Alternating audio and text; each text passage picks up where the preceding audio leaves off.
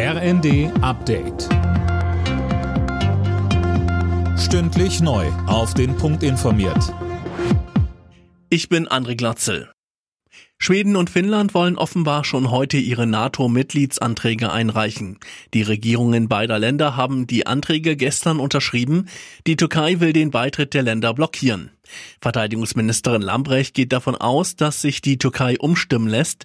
Sie sagte in der ARD, wenn Schweden und Finnland der NATO beitreten, dann bedeutet das, dass ganz starke Länder beitreten, mit denen wir auch schon in Übungen beispielsweise sehr gute Erfahrungen gemacht haben. Und es bedeutet eine Stärkung der EU, es bedeutet eine Stärkung der NATO.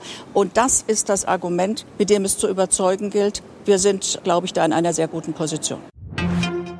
Die Verhandlungen zwischen Russland und der Ukraine zur Beendigung des Krieges sind vorerst ausgesetzt.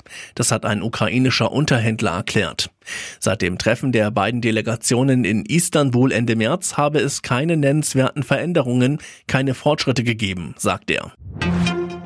Bildungsministerin Stark-Watzinger informiert heute über die geplante BAföG-Reform.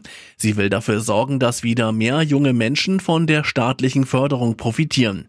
Sönke Rölling, das Gesetz soll noch im Sommer in Kraft treten. Ja, unter anderem sollen dann die Freibeträge beim Einkommen steigen, genauso wie die Fördersummen. Studentenvertreter halten beides angesichts der Inflation für überfällig. Auch die Altersgrenze für BAföG-Bezieher soll von 30 auf 35 Jahre angehoben werden. Geht es um ein Masterstudium, soll man auch mit 45 noch BAföG bekommen können. Und es soll auch leichter sein, BAföG zu beantragen. Ministerin Stark-Watzinger spricht von einem Grundstein dafür, dass das BAföG wieder mehr echte Teilhabe an bester Bildung ermöglicht.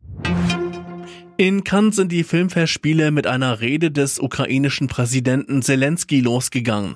Er sprach über die Verbindung zwischen Kino und Realität. Außerdem rief er dazu auf, sich Hass und autoritären Herrschern entgegenzustellen.